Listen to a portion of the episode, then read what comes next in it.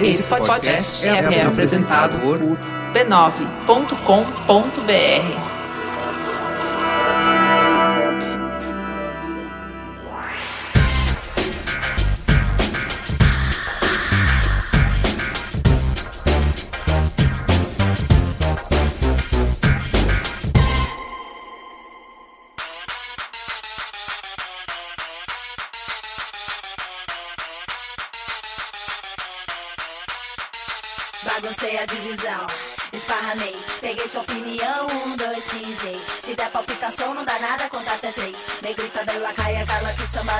Se quiser conferir, vem Bem-vindo ao Mamilos, Mamileiros e Mamiletes. Esse é o nosso número 61. Eu sou a Cris Bartz e a aniversariante da semana. Juva Lauer. Juntas estamos aqui com nossas parcas energias para conversar com vocês mais uma vez. Vamos junto? Som do mamilo. Caio, nosso eterno ministro. Rola poderosa da Carol Conca hoje? Olá, personas com Reni aqui novamente para trazer a vocês os responsáveis por dar mais cor, mais cheiro, mais vida ao Mamilos dessa semana. Lembrando sempre que se você quiser colaborar com o conteúdo musical deste programa, você pode nos recomendar bandas independentes brasileiras no e-mail sondomamilos@b9.com.br, sondomamilos@b9.com.br. E hoje nós iremos ouvir a Carol Conca, uma rapper de Curitiba que desde os seus 16 anos vem acreditando na música como uma forma de expressão. Então fiquem aí com a Carol Conca no Som do Mamilos.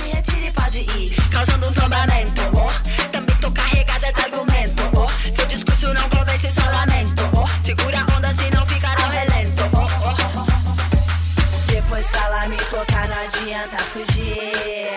Vai ter que se misturar ou se bater de frente, periga cair. Já que é pra tombar, tombei. Bem, bem, já que é pra tombar, tombei.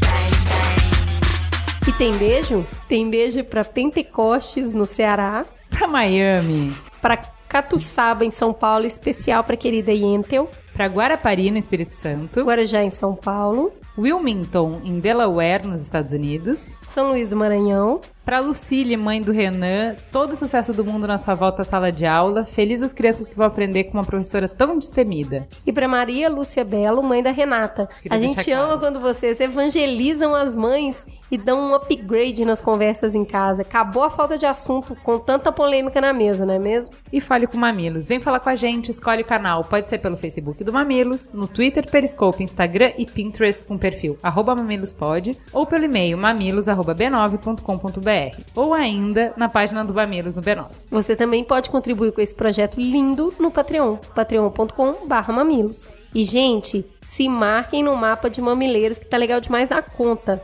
Agora no War a gente já conquistou a África do Sul, né, Ju? Tá, o Brasil tá uma coisa linda, todo pintadinho. Tem gente do Rio Grande até Macapá. E aí, você já se marcou no mapa? A gente tá doido agora pra conquistar a Rússia. Vamos lá, vamos colocar o link aqui, todo mundo descobrindo quem que escuta mais próximo de você na sua cidade. E a gente tem um merchan muito legal. O Canis Lions, em parceria com a Unicef, vai promover o Young Lions Health Award, um prêmio dentro do Lions Health que desafia jovens criativos a desenvolver uma campanha para sensibilizar os profissionais de saúde sobre a importância de brincar para o desenvolvimento infantil. Para quem não tem ideia de como trabalhar esse tema, a Fundação Marília Cecília Souto Vidigal, especialista em primeira infância, pode ajudar. Esse ano eles vão lançar o longa-metragem O Começo da Vida em parceria com o Instituto Alana, Fundação Bernard Van Leer e a Unicef sobre o assunto. A gente vai colocar o, o link aqui para vocês já conhecerem o projeto. O filme vai ser lançado daqui a pouquinho.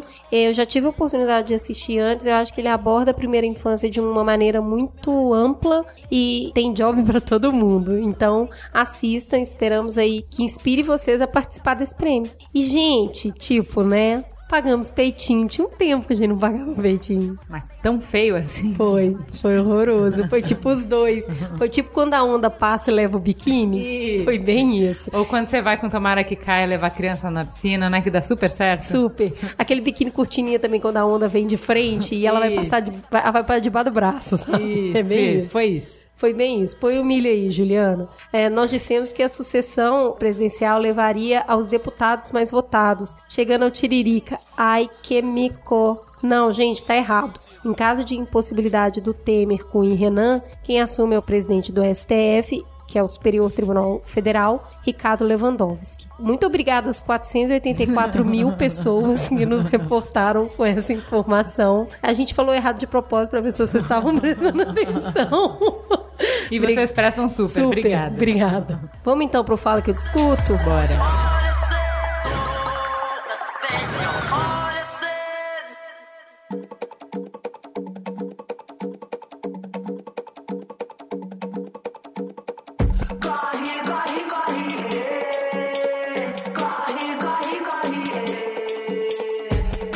A Carolina disse: Gosto muito do Mamilos e escuto sempre, mas esse programa incomodou. Eu entendo que vocês criaram uma identidade para o Mamilos e normalmente conseguem cumprir muito bem o objetivo que estabeleceram, mas acho que seria bacana reavaliarem essa postura de somos neutras. Afinal, a problemática disso foi tratada no próprio programa. A forma como os argumentos foram construídos e demonstrados tinha um viés claro e de forma pretensiosa. Me desculpem, mas o programa soou assim pra mim. No final, vocês fecharam o caso. Tipo, ouvintes queridos, estamos aqui entregando pra vocês o jeitinho certo de pensar. E eu fiquei, como assim? Você quebrou meu argumento propositalmente no ponto mais fraco dele e vem me dar um apenas pare por não ter acompanhado, concordado com o raciocínio? Enfim, Acho legal quando vocês trazem pro jogo a opinião pessoal de vocês, mas não acho legal quando ela vem camuflada de neutralidade. O formato da argumentação e contra-argumentação foi bacana quando vocês esgotam ou tentam as questões, mas nesse caso não houve uma tentativa, foi pura manipulação para que chegássemos onde vocês pretendiam. Grande abraço e beijo em vocês e obrigada por fazer parte da minha rotina. Então, Carol, rolou uma discussão enorme mesmo. Dessa vez eu acho que o programa conseguiu desagradar a gregos e troianos. Foi tiro, porrada e bomba para todo lado. Teve quem dissesse que a gente estava passando pano pro PT e teve gente que falou que finalmente caiu a nossa máscara, que a gente assumiu um lado. A gente ficou um dia inteiro analisando se colocava ou não o programa do ar, tanto que ele só saiu no sábado, a gente acabou decidindo colocar, porque a gente chegou à conclusão que o programa misturou sim um pouco de teta com um pouco de trending topics, porque teve sim muita opinião pessoal, e ele acabou sendo um pouco menos neutro do que a gente pretendia. Mas ainda assim a gente acreditou que podia suscitar conversas importantes então tá aí, mamilos expostos. Eu quero agradecer as pessoas que nos ajudaram a fazer a análise desse programa, que escutaram o programa antes de ir pro ar, que deram opinião. Então, especialmente o pessoal do NBW, o pessoal do LexCast, a Cris Deluca, que como sempre participou da pauta de como fazer, de o que botar no ar e tal. O Alemaron, que nos ajudou também. Então, assim, teve O várias... Alec. O Alec. Então, assim, várias pessoas que se disponibilizaram a escutar e nos dar inputs. Muito obrigada pela ajuda. E também pro pessoal que transcreveu depois o programa, que cada vez mais estão engajados e fazendo um trabalho muito legal. Aliás, se você quiser transcrever, é só mandar um e-mail pra gente no mamilos.b9.com.br. com o título Transcrição. Eu vou ler mais um comentário aqui que é o da Evelyn Carvalho, que ela disse: Olá, meninas queridas. Bom, só para elucidar, quem é essa pessoa que vos fala, ou melhor, escreve? Eu tenho 27 anos, sou fisioterapeuta e vivo no mundo dos plantões atrás de plantões. Passo às vezes 24 horas no hospital cuidando dos meus pequenos. E muitas vezes só tenho vocês como referência, me julguem, mas é verdade, de algo que está acontecendo aí, fora da janela da UTI. E esse Mamilo 60 foi um teste de resistência para mim. Primeiro, não entendia toda a história da Lava Jato até agora. Segundo, eu tenho uma visão mais esquerda da coisa. E terceiro, na minha opinião, a mídia manipula e acaba com qualquer um. Daí eu venho aprendendo com vocês toda semana. Vamos abrir o peito, a mente, pensar fora da casinha e por fim, o que fiz foi ler tudo sobre a Lava Jato, tudo mesmo. Li os artigos que vocês listaram, li sobre o golpe de 64, enfim, estou aqui para fazer o quê? Abraçar. Sério, sintam-se abraçada, tipo aquele abraço de urso. E agradecer, porque eu posso não concordar 100% com o último programa, mas vocês me tiraram da zona de conforto, me tiraram do sofá e me jogaram num mar de opiniões. E puxa, não tem como não agradecer por isso. Vamos então pro bloco 2? Bora. E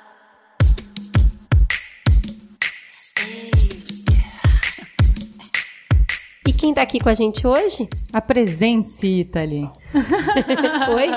Oi, tudo bem? Eu acho Nessa que já. noite super tranquila de quarta-feira, enquanto as ruas estão tomadas por protestos, as panelas batem. Eu fui completamente assustada no Itaim por gritos e xingamentos e panelaços e vaias. Eu tava com um pouco de medo de sair na rua, no entanto, eu enfrentei tudo isso e Tá, aqui aqui. estou. É, aqui Quem estou. é você, Italy? Da onde você vem? Do que você se alimenta? Eu sou a Italy, eu me alimento de chocolate, exceto quando, né, quando não tem larva, é que dá pra eu comer, porque hoje eu fui comer um chocolate tinha uma larva no meu Eu vi chocolate. a foto, bem nojenta. Foi tenso, meu cafezinho não foi legal. Tirando isso, eu sou economista, feminista, eu tô aí, né?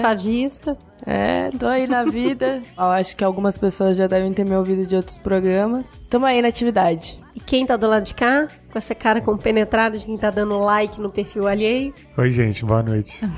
Apresente-se, Marco Túlio. Bom, eu sou o Marco Túlio, eu sou jornalista. Eu trabalho num projeto chamado Escola de Dados, aqui no Brasil e em outros países também. E. Quase um correspondente internacional do Mamilos. É. Mais ou menos. Vamos rapidinho então pro giro de notícias. Número 3. Startup francesa usa bactérias para iluminar fachadas de ruas sem gastar eletricidade. A gente colocou esse giro só porque é muito legal. muito legal, É muito né? legal. Vê só. É uma startup e eles estão utilizando um método que não consome energia. A ideia surgiu após eles assistirem um documentário sobre peixes das profundezas marinhas que produzem sua própria luz. A empresa então utiliza a bioluminescência, que é a emissão de luzes por seres vivos, que resulta numa reação química por um gene para produzir essa iluminação. É muito legal isso. Muito legal, né? O segundo é a Carol Conca tombando no Lola. Ela nunca tinha tocado no Lollapalooza antes e arrasou na sua primeira apresentação. Dona do Tombei, um dos hits mais dançantes dos últimos anos, que se tornou quase um adjetivo pra Carol, ela chega onde quer tombando. Carol Conca é uma das poucas vozes femininas que conseguiram quebrar barreiras no rap nacional, gênero em que há predominância de homens e muitas letras machistas. Já a MC Carol, negra, gorda e feminista, rompe padrões de beleza em suas canções e discurso. Quem puder, assista o vídeo das duas cantando, que é é um- um- uma coisa de energia, né? Eu amei o figurino. É figurino que fala? Caramba, eu Não. achei incrível. E achei assim, muito diva. um monte de atração internacional que teve no Lola, eu só vi notícia da Carol. É, Parabéns. Nossa, legal demais. Como não poderia deixar de ser, número um, as manifestações de domingo. As manifestações contra a presidente Dilma Rousseff e o ex-presidente Lula e o PT aconteceram agora no domingo, dia 13, em todos os estados do país, em mais de 300 municípios. Está sendo chamado né, como o maior protesto desde a direta já. Tomou a Avenida Paulista em São Paulo. Tem muito meme, tem gente se justificando, tem gente falando que foi, tem gente tentando desqualificar, principalmente utilizando ali mais revoltosos presentes que acabam sim por falar bobagem, mas que não representa todo mundo que tava lá. E dentre os memes, assim, o que eu mais gostei foi uma foto do Cid, que é do alto da Paulista, e você só vê o pato, né?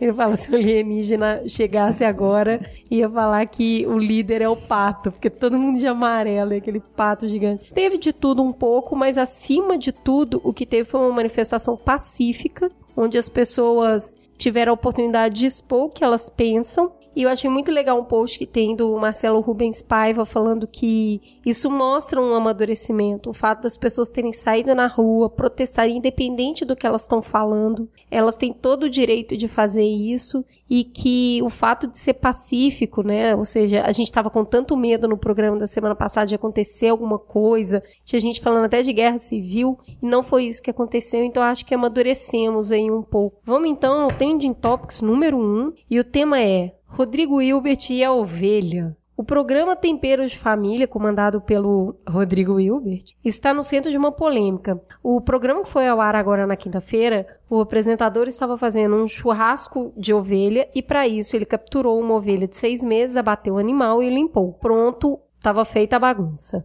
Pessoas atacando e outras defendendo o apresentador. Alguns horrorizados como ele foi capaz de matar o bichinho e mostrar isso na TV ao vivo. E os outros só queriam a mesma receita. E aí, Ju, faz churrasco sem matar bicho? Sabe o que que eu, assim, eu entendo que as pessoas sejam sensíveis e não queiram ver. É uma imagem chocante mesmo, né? Mas eu acho que assim, embora a primeira reação sua seja falar, cara, que barbárie, como que você pode pôr isso na TV, não sei o quê. Eu imagino que o segundo minuto seu é de falar assim, pô, mas como que a minha carne chegou até aqui? Eu não queria ver isso, mas o fato é que eu como. Então, se eu como, eu tenho que saber que o custo de eu comer é que o animal seja morto. Então é um pouco hipocrisia da minha parte sair querendo jogar tochas em cima dele pelo fato dele mostrar, expor a questão, expor o problema para mim, porque eu acho que assim, tudo que a gente faz hoje tá no sentido de afastar cada vez mais da gente esse contato entre o matar e o comer, né? Então assim, a carne ela vem já bonitinha, embalada, numa bandejinha. Então, assim, para você não tem nada a ver com você matadouro, o sistema de produção da carne e tal. Assim, eu entendo super quem ficou chocado, mas eu acho muito difícil de entender quem ataca o programa dele e pede para tirar do ar e tirar as cenas do ar, porque assim, cara, na boa, ele tá mostrando não é uma coisa muito distante. É o que leva comida pro seu prato todo dia. Todo mundo que come carne é solidário com isso. E assim, chega a ser bobinho essa coisa de tipo, nossa, mas tinha só seis meses, era só um bebezinho e tal. Tipo, gente, o que, que vocês acham que é indústria leiteira? Assim? O que, que mais ou menos vocês imaginam que seja? É que, assim, eu fui criado, né, menino criar com vó. E assim, tinha chácara, então tinha bicho. E eu fui criada numa família que mata os bichos para comer e tal. E eu lembro quando eu entrei na faculdade, que eu sei lá, no primeiro período, não lembro que papo que rolou, que eu falei que matava frango, porque minha avó tinha uma granja, a gente ajudava a limpar a criança e tal para vender o frango. Cara, as pessoas ficaram horrorizadas. Como assim você mata uma galinha com as suas próprias mãos? E aquilo para mim fazia parte da minha cultura e era muito normal. E eu falei, gente, como assim? Se você for pra uma ilha deserta e tiver você e a galinha, quem vai comer quem? eu morro de fome, eu não mato o bicho. Então, assim. Mas come o frango, né? então... É que é, é, é, isso que eu acho que eu me expressei mal, assim. Eu enxergo duas respostas possíveis. Eu enxergo de quem fala assim, cara, isso é bárbaro, matar um animal é bárbaro. E enxergo também super bem que fala, gente, isso é só comida. Enxergo super. O que eu não enxergo é a galera do meio termo. A galera do, nossa, que horror, que bárbaro me dá meu bife. Isso eu não consigo entender. É só isso. Então, eu acho complicado porque eu não cresci em sítio, mas meu pai sempre, sei lá, ele caçava. E eu já comi, tipo, carne de coati, carne de tatu, carne de porco do mato. Tá dor nas costas. E é... Você tá ouvindo mupoca, né, Cris? Tá ouvindo mupoca. Saudades mamona. E. Hashtag velha, né? E ele já me mostrou vídeo dele limpando, já. Então, assim. É que assim, antes eu tinha um pensamento muito, cara, parem de serem parem todos de ser hipócritas, tá ligado? A gente precisa matar para comer e é isso que acontece. E eu ficava incomodada quando, sei lá, mostrava as fotos para amigas minhas, falava, olha que legal, tipo, meu pai limpando o porco. e, e elas, ai que horror, não sei o que. E eu, tipo, meu, mas é assim, sabe? É assim que a comida vai pro seu prato. Só que aí, depois, eu comecei a ter contato com a visão vegetariana, vegana e tal. E antes eu tinha muito preconceito, assim, eu falava, pô, eu sempre, se alguém falava que era vegetariano, eu perguntava, mas você é vegetariano porque você não gosta de carne ou porque você tem dó do bicho? Porque eu aceito quem não gosta de carne, mas eu não aceito quem tem dó do bicho. Tipo, eu tinha, eu era assim, Itali reaça. E tipo, eu, eu falava, não, porque como assim dó do bicho, sabe? A natureza e tal, mas aí depois obviamente, como todas as outras coisas que eu fui evoluindo, fui conseguindo me colocar um pouco mais no lugar dessas pessoas que têm uma outra visão da relação entre o ser humano e o animal. E aí eu consigo entender perfeitamente tipo, o incômodo de um vegetariano, de um vegano, de ver um, um vídeo desse, assim, sabe? Deve ser ultrajante e também deve doer. É engraçado porque tem um mixed feelings aí, porque o vegano, ao mesmo tempo que não quer ver o sofrimento animal de maneira nenhuma, o a Juliana fato pode de falar você... em causa própria, né? Conhece, convive com essa cultura. Não, é que o Merigo é vegetariano, né? Os meus filhos são vegetarianos, mas eu não sou. Mas eu até perguntei pra ele o que, que ele achava disso, porque assim, óbvio, o Merigo acha bárbaro, ele, ele não veria, inclusive, o cara esfolando uma ovelha, né? Pra ele é o barbárie. Porém, ele não acha que deveria tirar o programa do ar, porque justamente o programa tem uma função educativa. Tipo, se você come carne, então esteja super ok com o pro- o programa. Tipo, eu, Merigo, posso ficar chocado e eu, Merigo, posso falar, gente, não queria. É horrível fazerem isso em, na TV, é um, um espetáculo triste e tal. Mas você que come carne, se chocar com isso, não. Eu acho que o programa nesse ponto e o Rodrigo Wilber lidou com uma naturalidade incrível que assim, gente, mas é isso, você é daí que vem e, e tá tudo certo, sabe? É, eu acho que a gente tá acostumado a ver carne em supermercado, né? E a gente acha que a carninha que tá lá empacotada Não veio, É, do- deu na árvore. é igual uma latinha de feijão, né? É. E assim, a gente não tem um, tem um distanciamento emocional que a gente tá acostumado. Então, não me surpreende as pessoas ficarem chocadas. Eu acho que isso é um sintoma mesmo desse distanciamento emocional, né? A pessoa vê ali, pô, mas o bichinho tá sendo morto e tal. Não, e eu não quero ter nada a ver com isso. Não me linke com isso, entendeu? Não me coloca nessa posição. O que eu vejo muito. Mas faz sentido, faz sentido, assim. Não é que, não é que as pessoas estão sendo contraditórias, assim. Eu acho que faz sentido por ser um efeito colateral da indústria que a gente tem. E isso dá força pro argumento vegano vegetariano, né? Sim. A gente produz carne de uma forma desenfreada e irresponsável. Né? A indústria da alimentação. E eu acho que, assim, eu, eu não sou vegano, não sou vegetariano ainda, mas eu acho que é uma questão de mudança de mentalidade que vai né, se incorporando aos poucos e Sim. tal. Mas faz todo sentido. Não, é indefensável o argumento pró-carnívoro, pró-indústria Concordo. da animal. É- Não tem como Concordo. você defender. Não- a gente não, em última análise, a gente não precisa. A gente tem tecnologia suficiente, a gente tem inteligência e engenhosidade suficiente para poder superar isso. Então a gente não precisa ficar produzindo carne do jeito que a gente produz e comendo do jeito que a gente come. Porque É, eu acho que é uma desconstrução gigante, né? Eu sou da, da época e da cultura que não ter carne na mesa era uma coisa triste. Era assim, nossa, não tem dinheiro para comprar carne. Sim. Então, assim, ter carne todos os dias quer dizer que a família tá bem. Então, você passa metade da sua vida assim, pra, por exemplo, agora, mas, né, a idade que eu tô agora e tudo mais, você vê o próprio Ministério da Saúde confirmando e falando que não é necessário comer animais, ou qualquer tipo de secreção vinda deles, quando eles falam secreção é leite e ovo, para ter uma dieta balanceada. A OMS também já falou isso.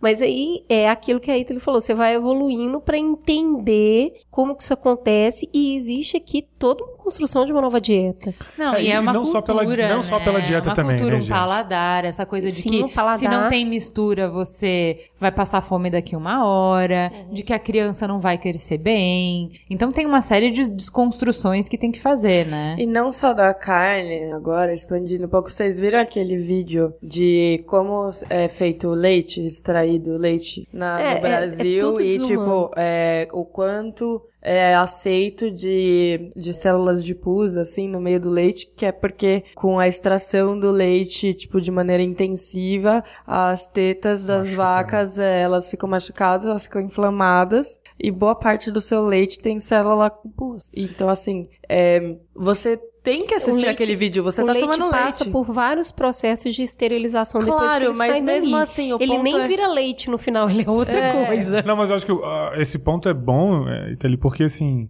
levanta a questão que já é discutida há décadas, gente, que é se a gente vai ou não vai estender. Que gente- nós somos aqui, tem uma questão. É, Tem uma questão de. né, Não, é, a gente tem uma questão de raça aqui, né? Ou de, de espécie. Somos a espécie humana e a gente está interessado na sobrevivência da espécie humana. A gente vai ou não. A gente declarou direitos humanos, né? Tem uma Sim. autodeclaração aqui dessa espécie. A gente vai ou não vai estender parte desses direitos que a gente confere a indivíduos humanos para animais? Ou todos, né? Porque assim, eu não acho, do seu ponto de vista filosófico, ético, não tem como você defender por que, que você tem direitos humanos e por que, que você não tem direitos animais. A não ser que você diga, assim, de bate-pronto, porque foda-se os animais, não humanos, e o que me interessa é a espécie humana, o entendeu? e foda-se. Se for só assim, só do seu ponto de vista filosófico, por que, que a gente deve proteger seres humanos? Por que, que ele tem que ter dignidade? Por que, que tem que ter acesso à privacidade? Por que, enfim, defender A raça animal. direitos. É, por que, que isso não se estenderia aos animais também? E se se, se estende, acabou. Acabou a indústria animal. Né? A gente come ser humano? Não. A gente caça ser humano?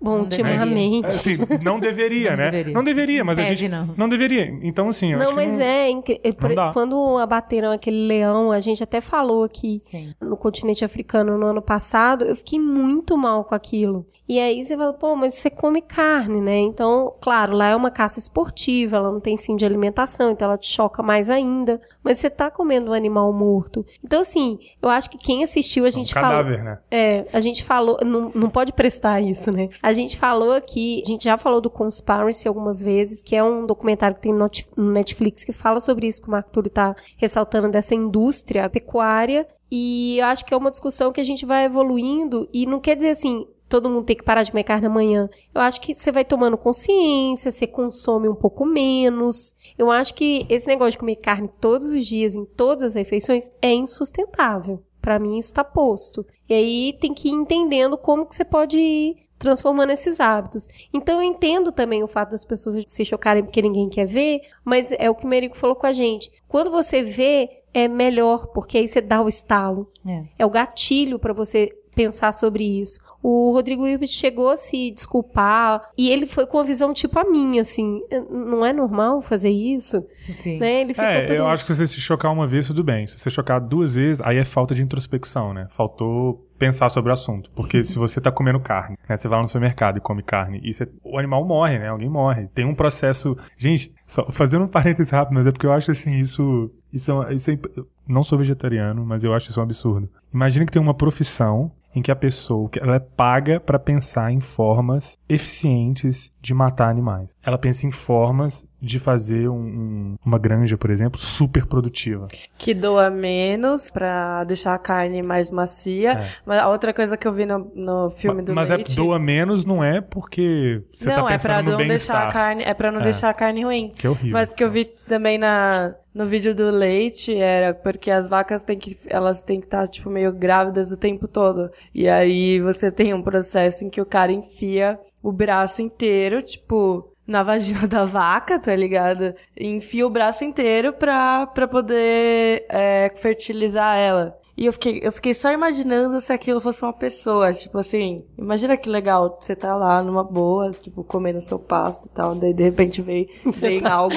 Você tá lá numa boa comendo seu pasto, é muito bom. É, tipo, aí de repente vem um, sei lá, um ser diferente de você, assim, fala, não, vem aqui um pouquinho, e começa a enfiar a mão no seu rabo, velho. Tipo, velho, what the fuck, tá ligado? É. Uma coisa que eu só quero voltar na, no ponto que o Marco Túlio estava falando sobre a primeira vez tudo bem, que você se chocar, a segunda vez falta introspecção. Tem uma coisa que é mais complicada do que isso, Marco Túlio, que é o seguinte. Sabe quando você. Uma coisa. Às vezes, o processo de conscientização, ele não é um estalo. E para algumas pessoas e para muitas pessoas, não é uma coisa a nível consciente. Então tem alguma coisa te falando que isso não tá certo. Então, no fundo, de dentro de você, não de fora de você, tá vindo um aviso de que isso não é legal. As pessoas que ficam profundamente incomodadas com isso e que abafam isso são as pessoas mais insuportáveis com vegetariano. Elas são é impressionante o que um vegetariano passa, cara. Com nenhuma nenhuma outra escolha que você faça. Fazem esse tipo de bullying o tempo inteiro. Então assim, tipo, ninguém me pergunta se eu não tô comendo, se eu tô com de dieta não sei o quê, mas o vegetariano toda hora tem que fazer uma brincadeirinha, ah, porque é vegetariano. Ah, porque não sei o quê. E assim, não são todas as pessoas, tem pessoas específicas que gostam muito de brincar com isso, de te fazer sentir constrangido, sendo que assim, o Merigo é uma pessoa que não fala sobre vegetarianismo, ele não prega, ele não quer falar sobre isso, porque ele já sabe que não adianta querer ter esse tipo de conversa. Você vai ter a conversa quando você estiver pronto e aí você vai perguntar pra ele, ele vai te falar o que você quer saber. Então ele nunca faz você se sentir constrangido. Ele nunca fica olhando feio se você estiver comendo carne. Pode ter carne na minha casa, eu faço carne na minha casa, não tem problema nenhum. Ele não fica pregando e não fica moralizando. Mas eu acho que o fato de O ele estar ali, acontece, né? o não, é que assim, o fato dele estar ali e ele não comer carne faz você pensar sobre o fato de que você está comendo carne. Isso incomoda profundamente algumas pessoas que não conseguem conviver, cara. Não conseguem. É. É, impressionante. Mas não, E não é um bullying tipo. não tira o fato de que falta introspecção, né? Então, mas a é falta que eu- tá aí, tudo bem. É, mas é que eu acho que assim, falta. isso é, é mais profundo do que isso, sabe? São pessoas que estão em conflito e elas te dão. É, levam conflito pra você, sabe? Então, assim, elas tentam te calar pra tentar calar a voz que tá dentro delas que não para de falar, sabe? Eu só queria encerrar esse tema com o melhor comentário a respeito disso, né? Porque é, é, as pessoas começaram a pedir para tirar a imagem do ar e realmente o programa foi editado, tiraram essa imagem do ar e concordando aqui com o comentário que eu li na internet, que tem que tirar do ar mesmo. O cara além de bonito é macho e cozinha. Tá muito difícil competir desse jeito. Então acho que essa é a melhor justificativa mesmo. Vamos encerrar esse assunto por Bastante aqui. introspecção esse comentário.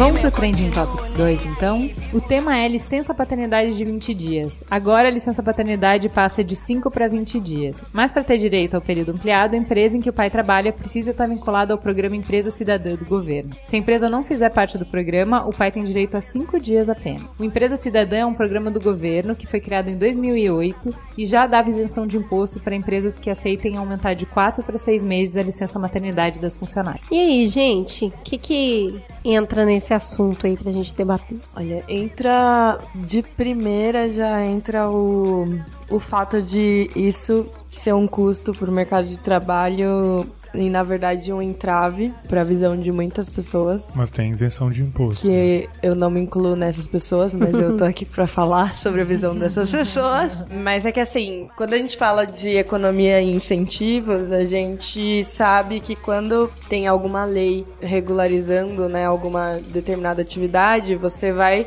ter outros incentivos contrários a isso. Então, por exemplo, quando alguns usam o argumento de que as mulheres elas ganham menos porque elas têm filho, não é necessariamente porque elas têm filho, mas porque elas saem para licença maternidade e isso representa um custo para a empresa e as empresas repassam isso contratando menos mulheres ou até mesmo mandando elas embora depois que passa o período de licença maternidade. Isso no mercado financeiro, pelo menos até onde eu pesquisei, era um grande medo de várias mulheres. É, por, por mais que elas tivessem filhos, as, depois de cinco meses que elas voltassem da licença maternidade, o risco de ser demitida era grande. Então, o que, que acontece aí? Você tem um, um incentivo para com as mulheres, que é a licença maternidade, e você tem um des- desincentivo para o empregador, que acha que isso representa um custo. Da mesma maneira, isso vai acontecer com a licença paternidade estendida, que é onde os empresários podem reconhecer um custo imediato de você aderir, né, à licença paternidade, e isso pode impactar no salário dos homens. E é, é- isso é interessante porque, assim, eu conheço todo esse argumento liberal e ele vem de uma ideia de que a economia é racional e que o mercado se comporta ra- racionalmente. E eu tive essa discussão no ambiente de trabalho há pouco tempo e o que eu tava tentando argumentar é o seguinte, é que esse custo que a gente tem agora, imediato, que seria o custo para as empresas, ele é mínimo perto do custo de longo prazo que a gente vai ter se a gente não começar a fazer a equivalência de funções, porque as mulheres estão tendo menos filho é, de acordo com o tempo, e isso pode impactar na nossa existência como sociedade Na pirâmide produtiva que seja. Já que a gente está no âmbito econômico, né? também. Então, assim. menos filhos, menos jovens para formar a população economicamente é, ativa. E geralmente quando a gente fala de benefícios como esses, como licença, as pessoas, elas, é, no, no meio em que eu trabalho, né, que é mercado financeiro, as pessoas falam que isso é ideológico, que a gente quer dar um benefício se a gente não, é, não sabe que o, outra parte da população vai pagar por esse benefício. Não, a gente sabe, a gente só tá medindo o que vale mais, a gente tem que colocar na balança esse custo agora para um benefício futuro muito maior, que seria a maior participação dos pais na criação dos seus filhos, a ideia de que para a mãe é- não vai ser tudo nas costas Tem dela um custo até de saúde pública um embutido custo aí. de saúde pública. Então, assim, tem várias dessas coisas e algumas pessoas argumentam que a gente não pode fazer isso, que a gente não pode delimitar as opções das pessoas. Por exemplo, eu falei, se a gente continuar assim, a gente vai virar um Japão, onde as pessoas não têm mais filhos e a população tá envelhecendo. Só pra te ajudar e dando, dando um dado. Te dou um dado. É, o custo da política para esse benefício seria estimado em 99 milhões agora em 2016.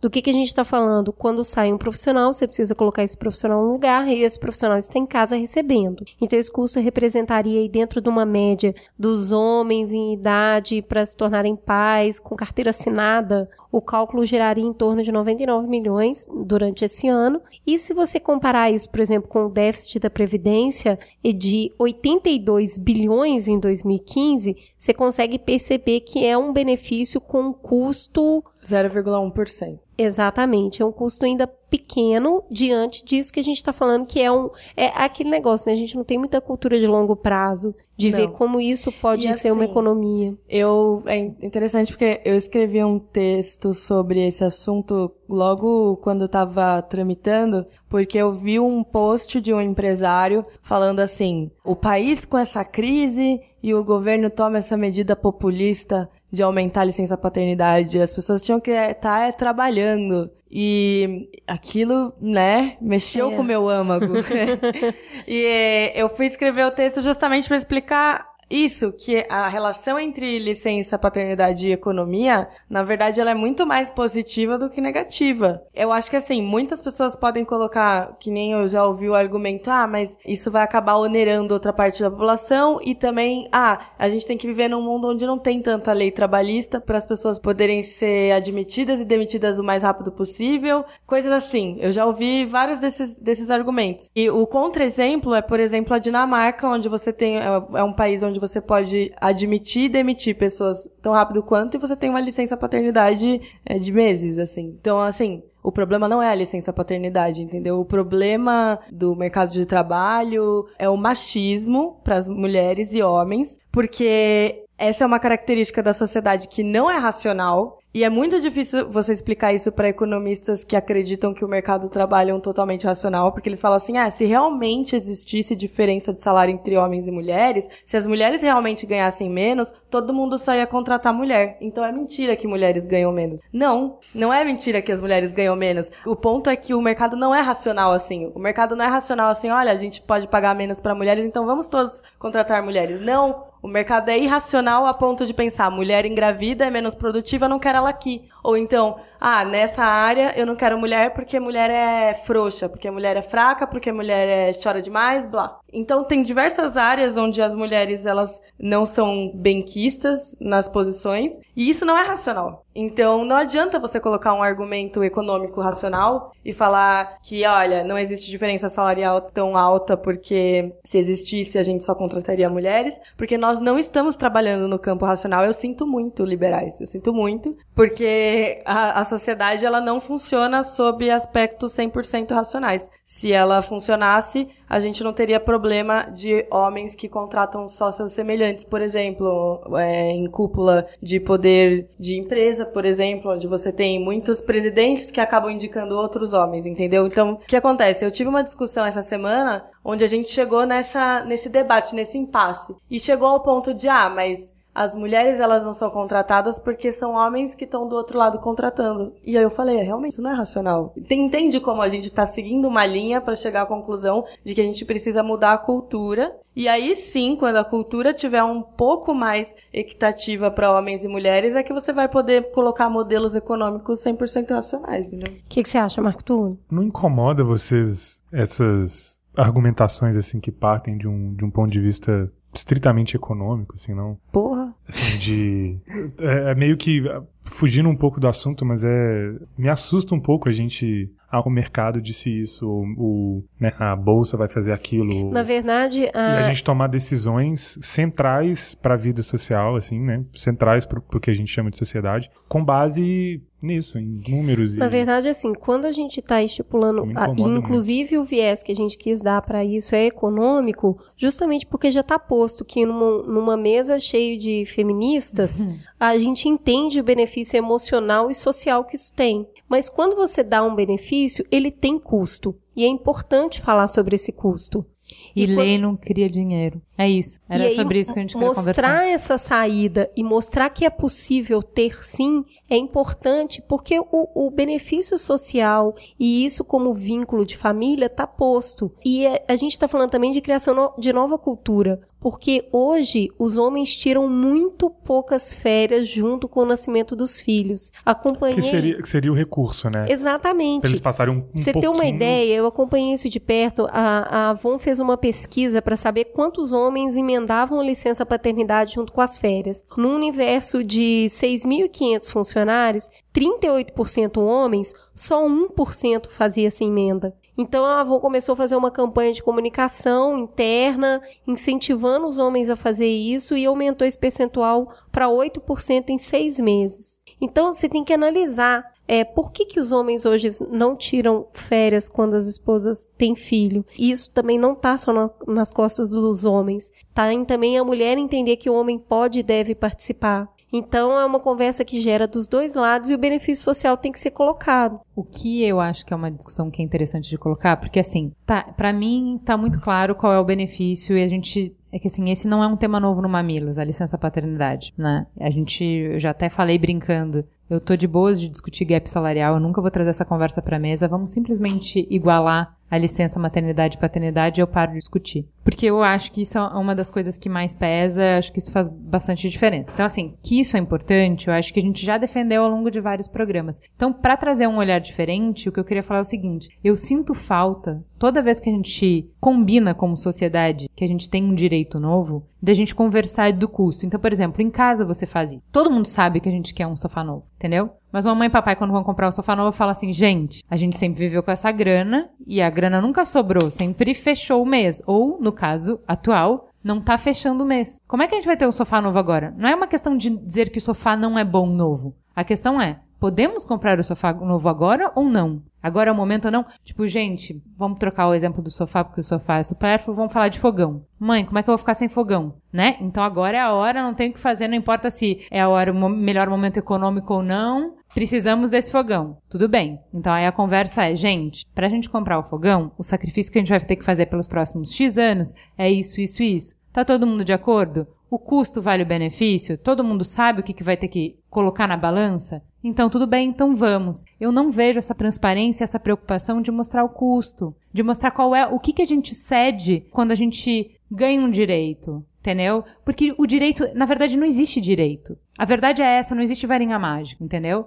Ele tem que sair de algum lugar, você tem que produzir essa riqueza, você tem que fazer isso. Então, para os pais ficarem em casa, o custo fica maior. Para o custo ficar maior, como é que a conta fecha no final? Eu, a- eu acho que é isso que falta a gente conversar. Eu não tô dizendo que não vale a pena. Eu, eu sinto falta dessa conversa. Eu sinto falta disso ser mais. De um lado, eu acho que tem muito varinha de condão, e do outro lado, eu acho que tem muito essa conversa racional que você falou, sem conseguir. Então, assim, acho que dá para enriquecer o no- diálogo. Dá deixa- enriquecer deixa eu- e chegar no, no, no que seria o debate meio termo. Eu acho que tem algumas pesquisas que conseguiram fazer isso, demonstrando o impacto, porque aí elas usaram o argumento econômico, então elas demonstraram o impacto monetário em empresas que aumentaram, que deixavam os, os pais saírem de licença maternidade e paternidade. E algumas pesquisas eh, dizem que esse impacto é positivo porque o que acontece? As pessoas elas ficam mais produtivas quando elas têm um pouco mais de certeza sobre se elas vão conseguir cuidar dos filhos delas, eh, se elas vão ter flexibilidade.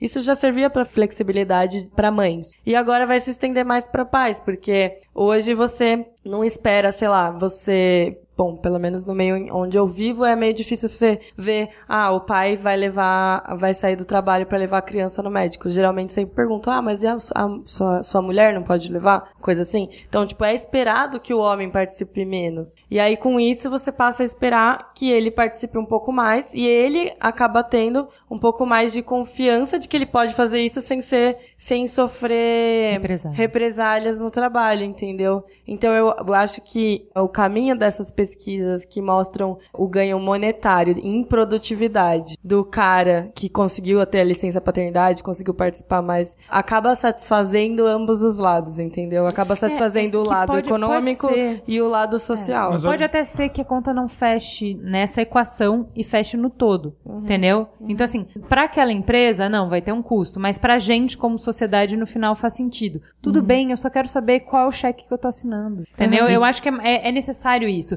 E, ah, então, da onde eu vou tirar esse dinheiro? Como é que eu vou fazer pra pagar isso? Eu só acho que tem que ser mais transparente, Sim. a gente tem que ser mais responsável com o gasto, Queria, entendeu? queria abrir um pouco essa conversa, então, que você puxou pra esse lado. Eu- às vezes eu fico pensando o seguinte: o que me incomoda é que a argumentação ela parte de um ponto em que se custa caro, não vamos fazer. Ou então, assim, encontra um Não jeito. é como vamos fazer. Pois é, encontra um jeito de pagar Porque se não encontrar um jeito de pagar, não- a gente nem começa a conversar. Porque parte de um argumento econômico, parte de um ponto de partida econômico. Mas assim, será que não há situações em que vale a pena o esforço? Tipo assim, olha, a gente vai ter que tirar dinheiro de algum lugar, é verdade. Mas a gente tem que começar a fazer. Porque o, o bem social. Porque Não, isso precisa ser feito. onde. É, é- é que eu uso o mesmo raciocínio que na minha casa. Tipo, por exemplo, se, por exemplo, estourar um cano na minha casa, não interessa, eu vou ter que resolver. Mesmo que eu não tenha de onde tirar o dinheiro, eu vou pedir emprestado, eu vou. Nanana. Eu não tenho problema com isso, Marco Túlio. A questão é, gente, tipo, isso é urgente? A gente decidiu que é urgente? A gente vai tirar daqui, vai tirar dali, vai pedir emprestado pro tio, pro primo, não sei o quê. Não tem problema, mas tem que estar muito claro, primeiro, qual é a urgência, como é que a gente vai pagar, qual é o esforço que a gente vai fazer. Eu acho que isso é conversa madura. Não é simplesmente wishful thinking, sabe? Do tipo, gente, isso é importante, então vamos fazer. A gente não Com faz isso certeza. em casa. É importante, gente, é muito importante, a gente precisa agora. Quantas vezes em casa, no orçamento familiar, você deixa de fazer coisas que são importantes ou coisas que você quer muito, ou que você acredita muito, porque não dá pra fazer tudo o que quer. É muito importante esse primeiro passo, porque vai existir uma organização para que isso aconteça, tá provado que ela é possível. O incentivo é muito bem-vindo para que aconteça e esperamos, claro, que esse seja o primeiro passo de muitos. É o que a Juliana tá falando, a gente vai se organizando e a Licença gente vai né, estendendo gente? isso favor, até chegar ao Pelo menos um ponto ano. de licença Exatamente. compartilhada. Compartilhada. É, é, o, que eu, o que a gente tem falado aqui até é que, assim, eu acho que a gente tem que chegar num novo pacto social, sabe? Porque, assim, qual é a nossa ideia de como a gente vai criar a criança? Porque isso é um trabalho, é um, é um trabalho de tempo integral. E é assim, se antigamente a renda de uma pessoa conseguia sustentar uma família e hoje você precisa de renda de duas pessoas, qual é o nosso plano como sociedade pra gente criar criança, entendeu? É muito esquizofrênico você ter ao mesmo tempo uma Organização Mundial de Saúde falando que tem que amamentar até os seis meses e a licença ser de quatro. Tipo, qual é, como, como Ah. que eu vou fazer isso, A gente sabe? segue péssimos exemplos, né? Os Estados Unidos é o país que ninguém deveria seguir nesse aspecto. É, então, me citaram os Estados Unidos como exemplo de país onde você tinha uma total liberdade pra contratar e demitir pessoas. Isso não é bom. tipo, é, isso não necessariamente é bom, entendeu? Eu, é, eu acho que dá pra fazer bench, é sempre importante, mas a gente precisa flexibilizar leis trabalhistas, mas levando em consideração uma série de coisas que foram adquiridas e que precisam ser respeitadas, revistas sim, mas não é, né, não, é, não vira É bagunça. bagunça. o que é fazer dente? Benchmark. É, eu acho que isso vai ser. Isso precisa ser esclarecido. É, é assim. importante Temos a gente- muito ouvintes aqui no Mamilos que Não, provavelmente tá não que é certo. bente. É ridículo usar esses termos, desculpa. É realmente pesquisar a experiência de outros países pra levar em consideração o que a gente pode fazer pra evoluir. É isso então, vamos pro farol aceso. Meu rolê, a lua vai clarear. Na zona eu vou cantar um com eu continuar. Voa, voa,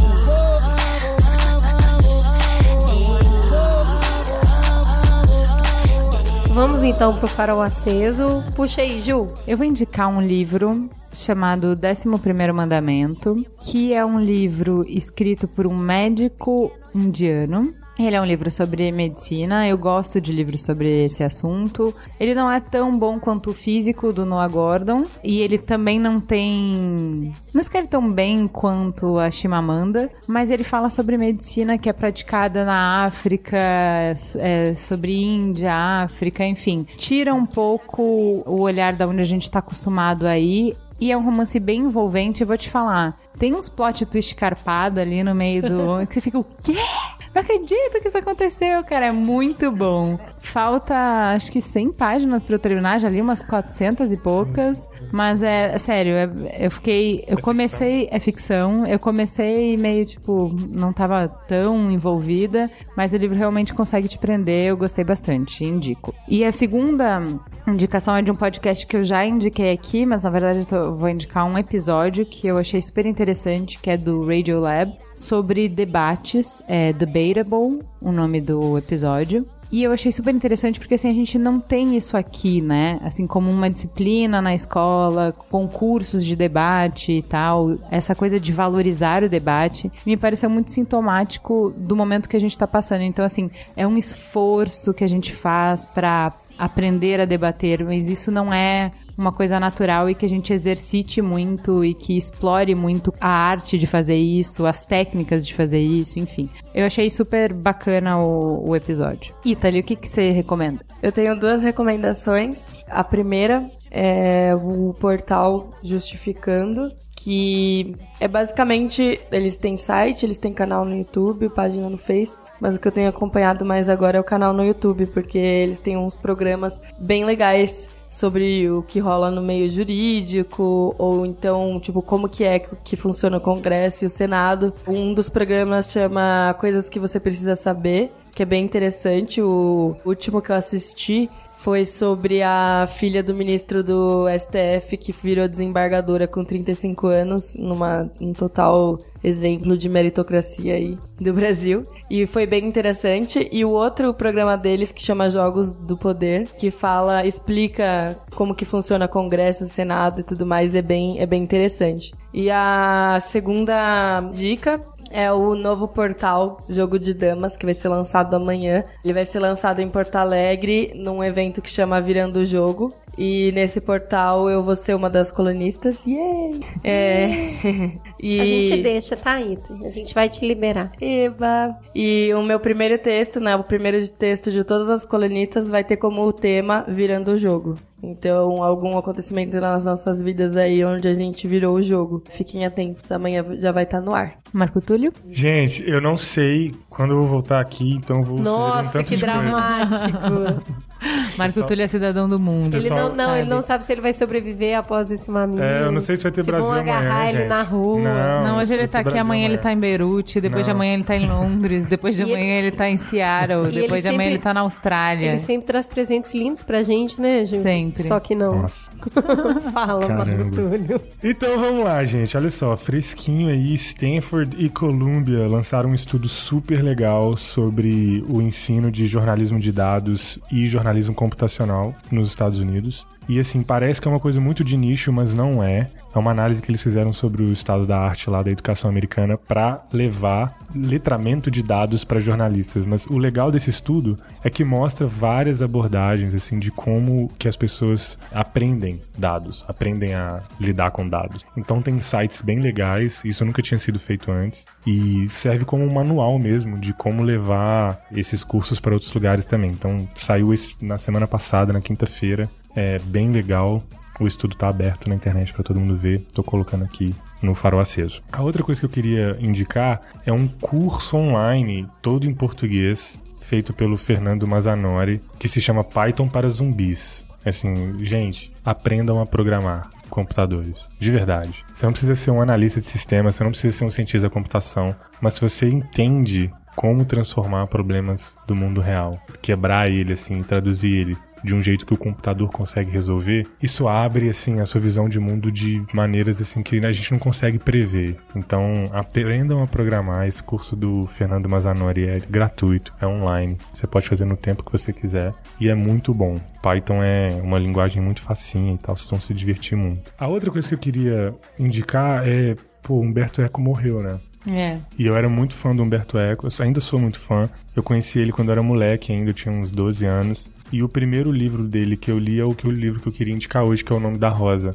Que é um- virou um filme famosão e tal. E é um... É um CSI da Idade Média, assim. É bem legal, é uma história bem bacana, então recomendo. O Nome da Rosa, Humberto Eco. E a última coisa, que a Cris deu uma risada aqui na hora que ela viu. é, gente, a gente tá precisando de amor e carinho aí nesses tempos difíceis, então eu vou Amor sugerir... em tempos de cólera. Vou sugerir uma playlist no Spotify que se chama Forrozeira Chamegada, Sente isso. curada por este que vos fala. Então é a minha, é a minha coleção de forrós favoritos, assim, tá? Forró pé de serra e tal, tudo bem tradicional, bem legal. Escutem, forró é bom, gente. Muito bem. Cris, Olha, eu vou sugerir uma coisa bem simples, mas que me chamou bastante atenção. Achei bastante rico um artigo da BBC. O título do artigo é Como a guerra ao politicamente correto explica a ascensão de Trump. E eles é um artigo que está um pouco mais aprofundado e eles fazem uma análise muito interessante de discurso, de dificuldade de desconstrução social e tem um pouco a ver com o que a Juliana falou aqui do negócio da carne, que muitas vezes o fato de você não conseguir trabalhar uma coisa em você acaba com que você ataque o outro que já tá fazendo isso de uma forma diferente que você. Eu gostei bastante do artigo, recomendo. Essa é a minha dica de hoje. É isso. Temos um programa, Juliana? Temos. Temos um Mamilos? Temos. Fica gostosa a sensação, então, de completar mais uma conversa aqui, Mamilo 61. Muito obrigada a vocês, nos falamos em breve. Obrigada, gente. Caramba, Mamilo 61. Valeu, gente. Tchau. Beijo.